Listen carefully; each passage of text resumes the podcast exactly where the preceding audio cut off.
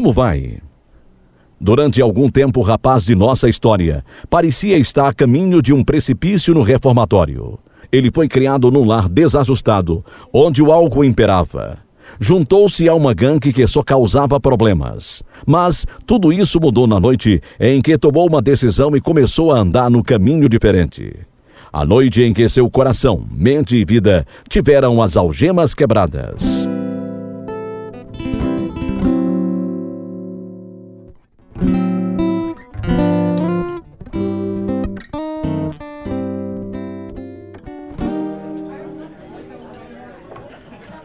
Ei, não riam não. Mas meu velho era pastor. E não bebia. É verdade. Era pastor itinerante.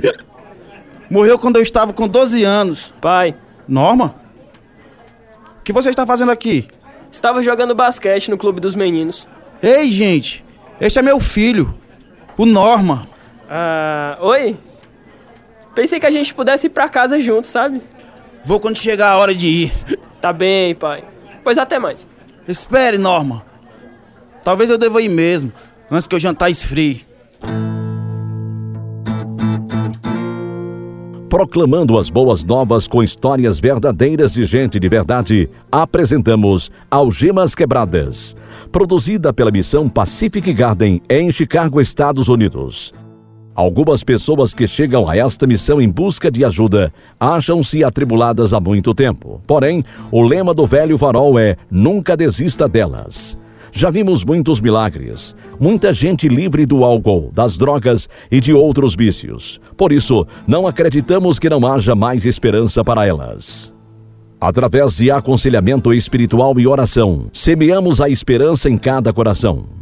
Ao satisfazer necessidades físicas tais como cuidados médico e dentário, comida, roupa limpa e uma cama em segurança, os sem-teto sentem o amor de Deus em primeira mão, graças à generosidade financeira de amigos que mantêm as portas da missão abertas. A resposta final para uma vida atribulada é o Príncipe da Paz, como mostra esta história. E agora, irradiado ao redor do mundo, eis o programa de número 2652, versão brasileira número 18, no seriado Algemas Quebradas. O programa que faz você olhar para si mesmo e pensar. Cuidado com as poças d'água, pai. Acabou de chover. Ah, tudo fede. Hum, é mesmo. O lixo está meio horrível este verão. É rato pra todo lado. Matei um hoje de manhã lá em casa com uma espingarda, sabia? Eu odeio este lugar. Mãe, ei mãe, chegamos. O que tem pra gente comer? Só as sobras. Estava pensando que você ia receber o pagamento hoje. Ah, não quero resto de nada. Trate de me dar algo decente. Agora! Não há nada. Pai, não! Fique fora disso. Não machuca as crianças. Não me diga o que fazer, tá ouvindo? Sou eu quem dou as ordens aqui.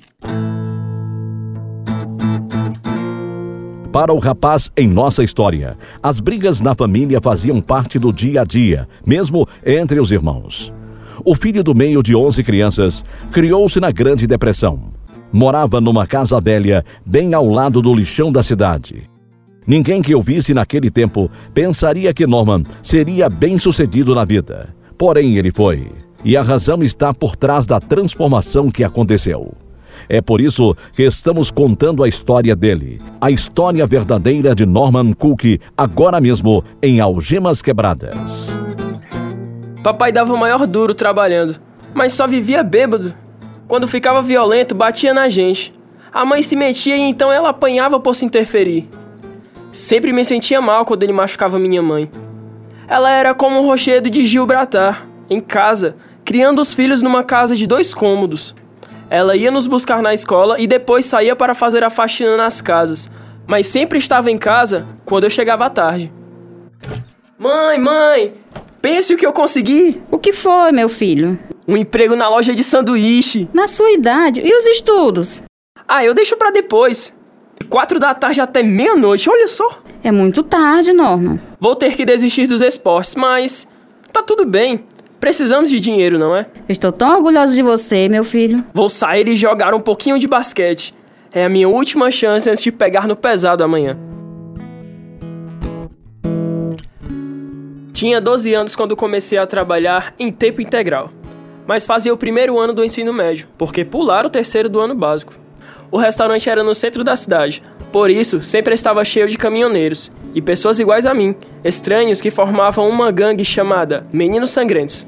Ouvia todas as fofocas, aprendi o jeito de falar da rua e cresci rápido. Você devia ter visto, Norma. Demos uma surra aos meninos da outra gangue. E tem mais, detonamos o parque. Que pena que tenho que trabalhar. Não dá nem pra me divertir. Assim que você arranjar uma folga, a gente arruma mais tarefinhas, certo, rapaz? Vamos pro lago. Queremos ver o que tem naquelas casas. Pelo menos bebida eu sei que tem. Gostava da animação da gangue, brigas e vandalismo. Também gostava da atenção que a polícia e os jornais nos davam. Minha família não sabia nada sobre minha participação na gangue. Também não sabia que eu estava roubando nas lojas e até do meu patrão. Fui advertido várias vezes pela polícia, até que o diretor do clube dos meninos, que era também ajudante do xerife, me chamou um dia em particular. Norma, ouvi dizer que pegaram você roubando nas lojas outra vez? É isso aí, tu sabe como é, eu não dou muito bem pro negócio. Você tem que se ajeitar, companheiro. Se for pego outra vez, vai bater no reformatório. Ah, eu não tô nem aí. Um bocado de meninos da gangue já foi pra lá. Não há nada do que se orgulhar. Pelo contrário, coisas assim vão atrapalhar a sua vida inteira. Eu não estou nem um pouquinho preocupado. Você é um jovem inteligente, Norma. Odeio vê-lo jogando a vida pela janela. Tenha cuidado ao escolher seus amigos. Na realidade, estava mais preocupado do que nunca, graças à minha irmã mais velha. Era a única da família que ia à igreja. Eu ia à escola dominical quando era pequeno, mas meti-me em brigas e eles me expulsaram de lá. Agora que éramos mais velhos, ela estava estudando no Instituto Bíblico. Quando eu vinha para casa, tornava a minha vida um inferno. Você precisa ir à escola dominical e aos cultos, não. Você parece a Xerox do Sr. Clean. Ele vem aqui todos os sábados tentando nos convencer a ir à escola dominical. Tenho horror quando ele aparece. Ele está apenas tentando ajudá-lo. Ah, eu odeio a escola dominical. E a igreja também. Será que não percebe que está no caminho que leva ao inferno? Se continuar seguindo o mundo, é lá que vai acabar. Olha, eu não sou tão mal assim. Nem quando é a melhor pessoa do mundo, Deus os aceitaria no céu. Ele chama nossos melhores esforços de trapos de imundice. Sai daqui! O que estou dizendo é a verdade. Mesmo quando tentamos fazer o que é certo, nossos motivos são errados, cheios de orgulho. Pelo menos eu tenho um bocado de companhia. Algum dia, todos nós ficaremos diante de Deus e seremos julgados por cada pecado que cometemos, tanto em pensamento como em ações. E a não ser que não tenha manchas, não vai entrar no céu. Neste caso, ninguém vai entrar lá, né? Não a menos que conheça o Senhor. Lá dentro de mim, sabia que minha irmã tinha razão.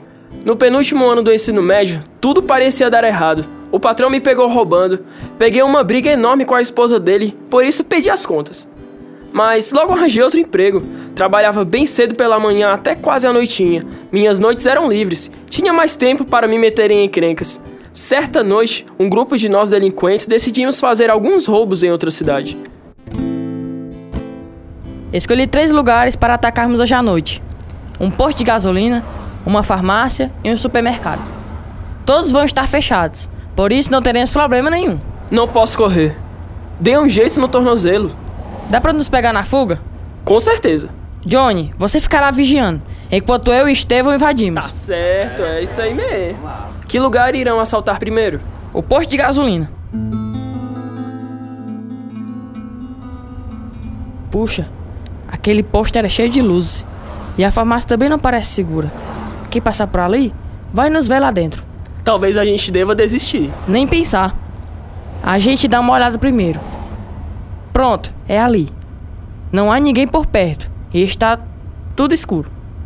Vamos, pessoal. Fica esperando a gente aqui. Ouviu, Norma?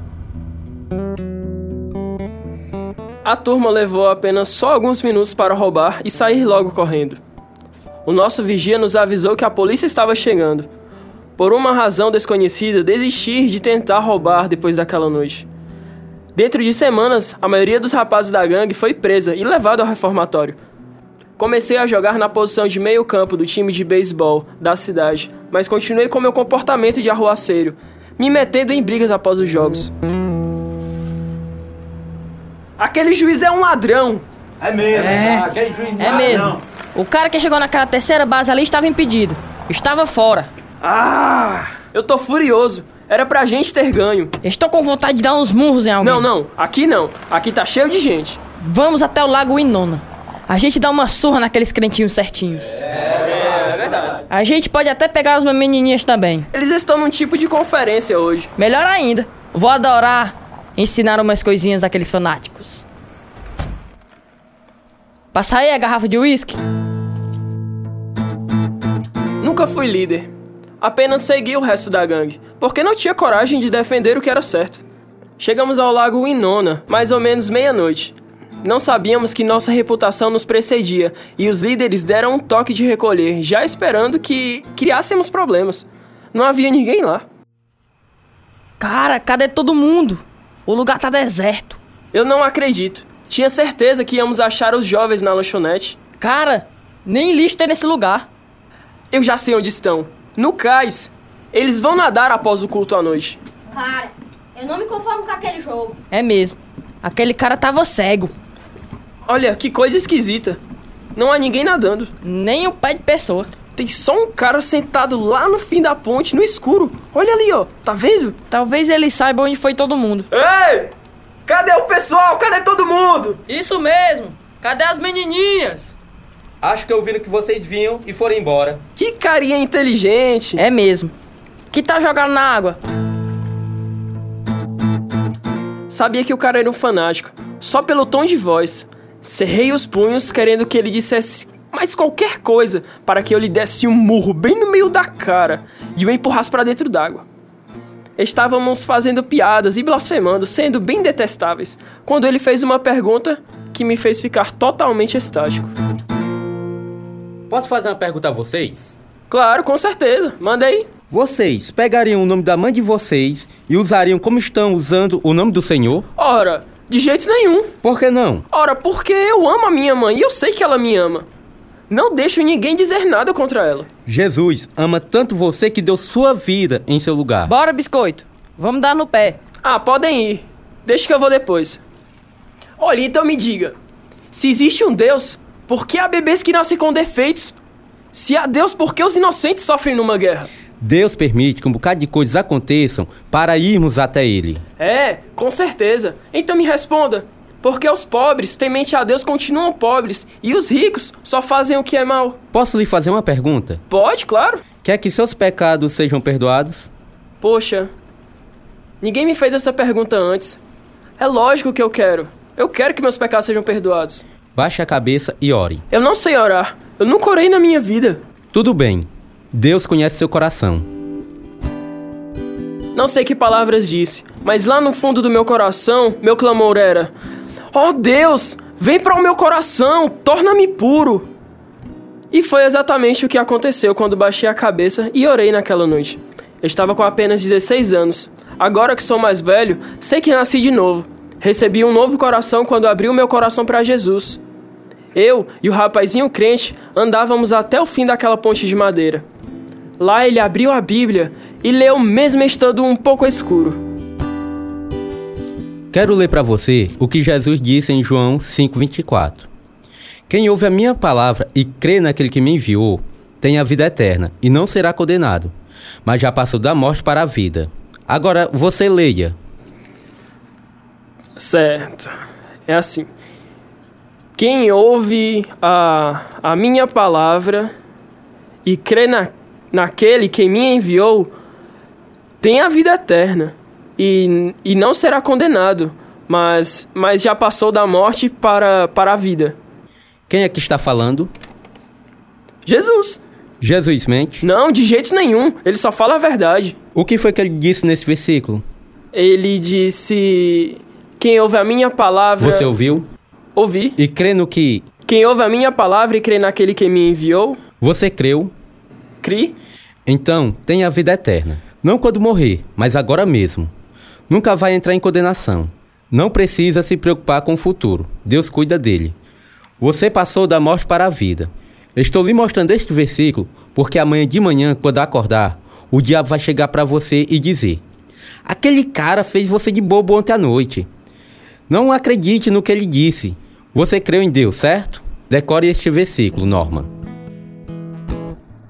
A lua estava cheia. Fiquei olhando para aquela maravilha da criação de Deus. Fiquei pensando em seu amor e em seu sacrifício por mim. Clamei: Oh Deus, as boas novas sobre Jesus são tão maravilhosas.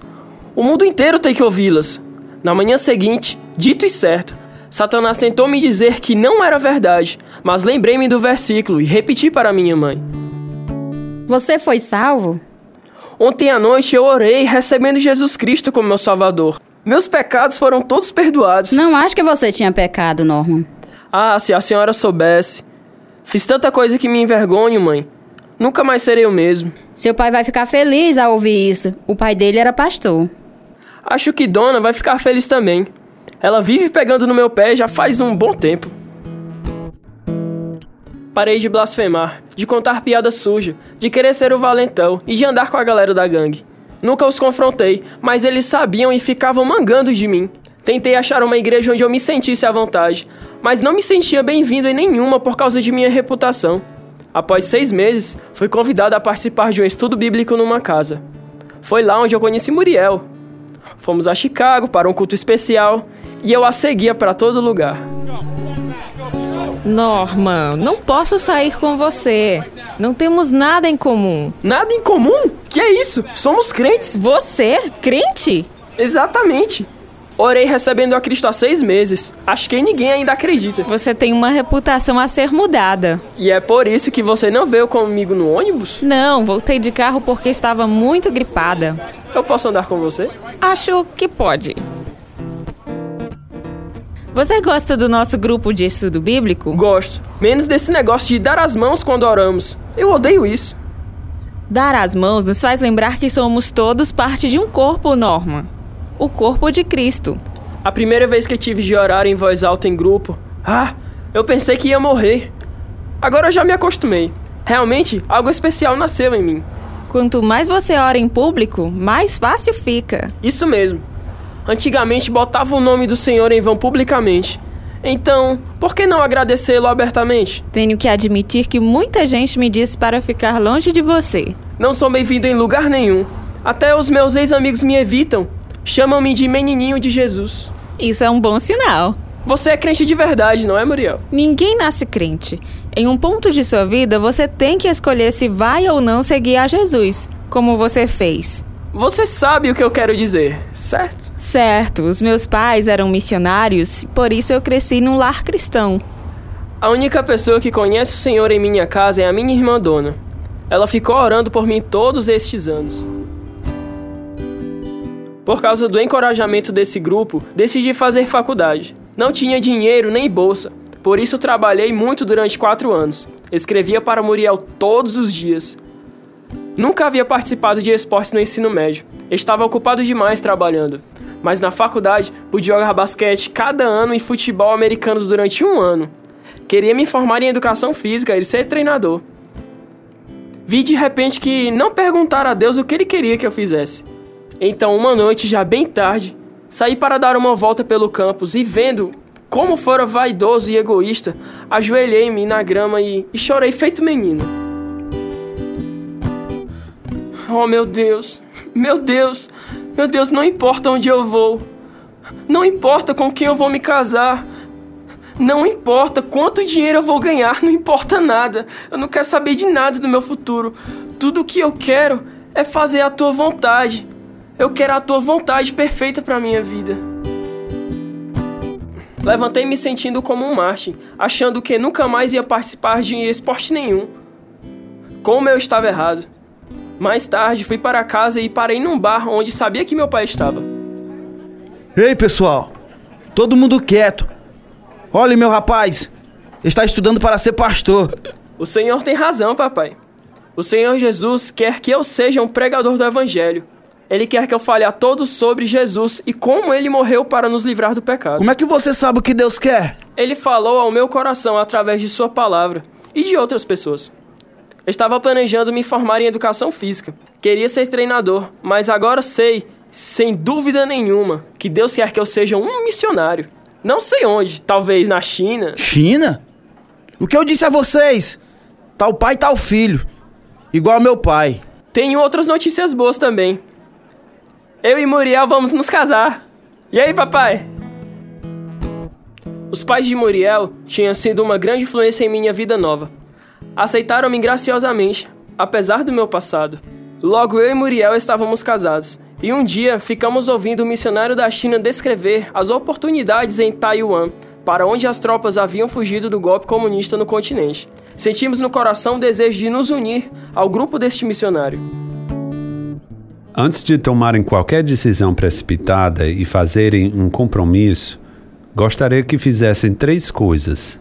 Primeiro, conversem com pessoas que conhecem vocês bem. Ok. Depois, estudem o que passaram Abraão, Moisés e Jeremias enquanto buscavam a vontade de Deus para a vida deles. Certo. Finalmente, jejuem e orem. Passem tempo diante do Senhor, buscando sua direção. Descansem na promessa de Salmo 32 e 8, onde Deus diz: Eu o instruirei e o ensinarei no caminho que você deve seguir. Eu o aconselharei e cuidarei de você.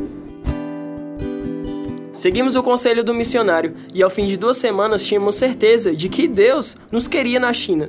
Por isso começamos a visitar igrejas em toda a América, a fim de levantarmos sustento. Um dia, recebemos um telefonema especial. Alô? Está sim. Só um minutinho, treinador. Norma, é pra você. Alô? Norma, é o treinador Donaldo. Ah, que bom ouvir a sua voz, treinador. Em que posso ajudá-lo? Bem, estamos formando um time evangelístico de basquete para irmos a Taiwan.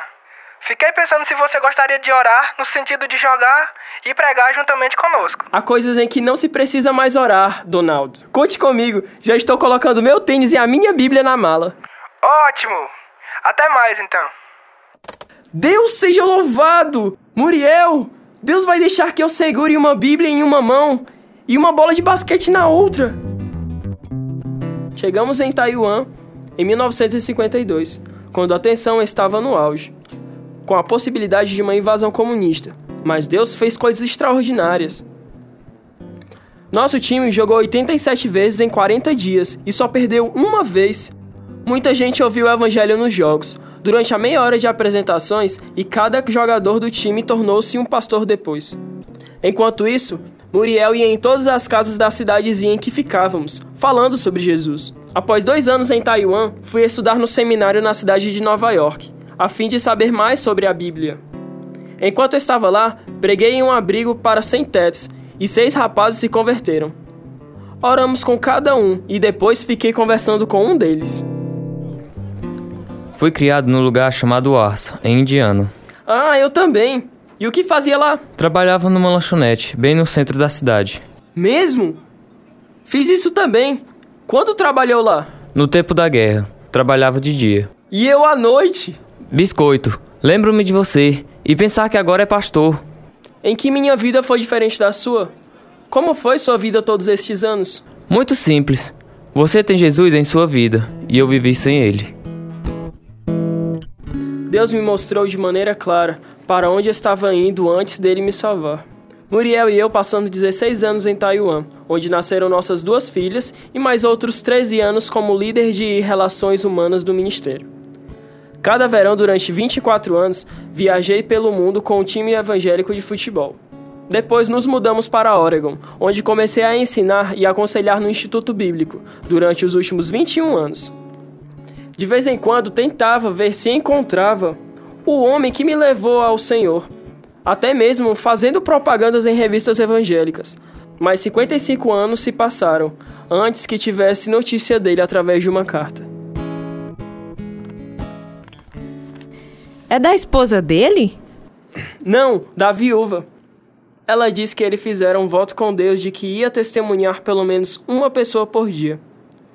Ele foi ao lago Inon naquele dia e estava tão cansado que caiu na cama e já estava quase dormindo quando se lembrou de que não havia testemunhado a ninguém naquele dia. Por isso vestiu-se e saiu procurando alguém com quem falar, mas não viu ninguém por perto. Então sentou-se na ponte para pedir perdão ao Senhor quando aparecemos, e ele me levou a Cristo. Puxa, Norman, que coisa mais linda! Deus é mesmo extraordinário. E o que aconteceu com ele? Tornou-se pastor e serviu em várias igrejas. Foi presidente de uma universidade cristã em Iowa. Morreu há sete anos. Pense em quantas pessoas alcançamos para Cristo no mundo inteiro só porque ele foi fiel. Meus pais receberam a Cristo antes de morrerem. Papai, já quase no fim da vida quando morria de câncer. Mamãe nunca falou uma só palavra contra meu pai, apesar do jeito horrível como ele a tratava. Muriel e eu ainda vamos ao campo missionário durante as férias de julho no Instituto. 1 Coríntios 15,58 tem mais significado para mim com o passar dos anos. Portanto, meus amados irmãos, mantenham-se firmes e que nada os abale. Sejam sempre dedicados na obra do Senhor, pois vocês sabem que no Senhor o trabalho de vocês não será inútil.